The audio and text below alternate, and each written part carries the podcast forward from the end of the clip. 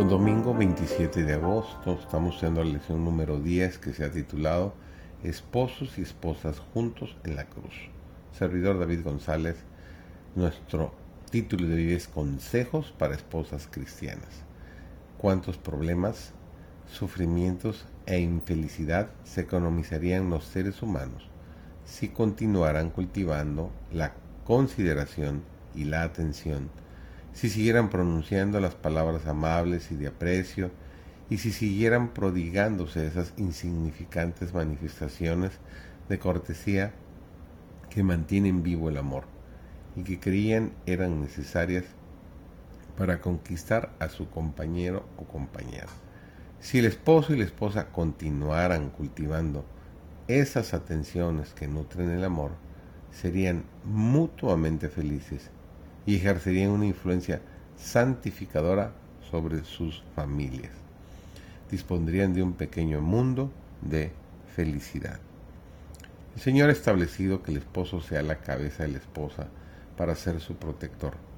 Él es el vínculo de la familia que une a todos los miembros, así como Cristo es la cabeza de la iglesia y el salvador del cuerpo místico, que cada esposo que pretende amar a Dios considere diligentemente los requisitos de Dios para su posición. La autoridad de Cristo se ejerce en sabiduría, bondad y amabilidad. Del mismo modo, el esposo debe ejercer su poder e imitar a la cabeza de la iglesia. Ni el marido ni la mujer deben pensar en ejercer gobierno arbitrario uno sobre otro. No intentéis imponer vuestros deseos uno a otro no podéis hacer esto sin perder el amor mutuo. Sed ambos benignos, sufridos, corteses y llenos de consideraciones uno para con otro. Mediante la gracia de Dios podéis realizar la felicidad uno de otro, tal como lo prometisteis al casaros. Los hebreos no estaban dispuestos a someterse a las instrucciones y restricciones del Señor querían simplemente hacer su voluntad, seguir los impulsos de su propia mente y ser dominados por su propio juicio.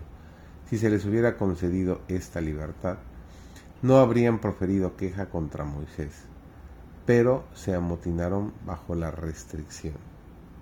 Dios quiere que su pueblo sea disciplinado y que obre con armonía, a fin de que lo vea todo unánimemente y tenga un mismo sentir y criterio.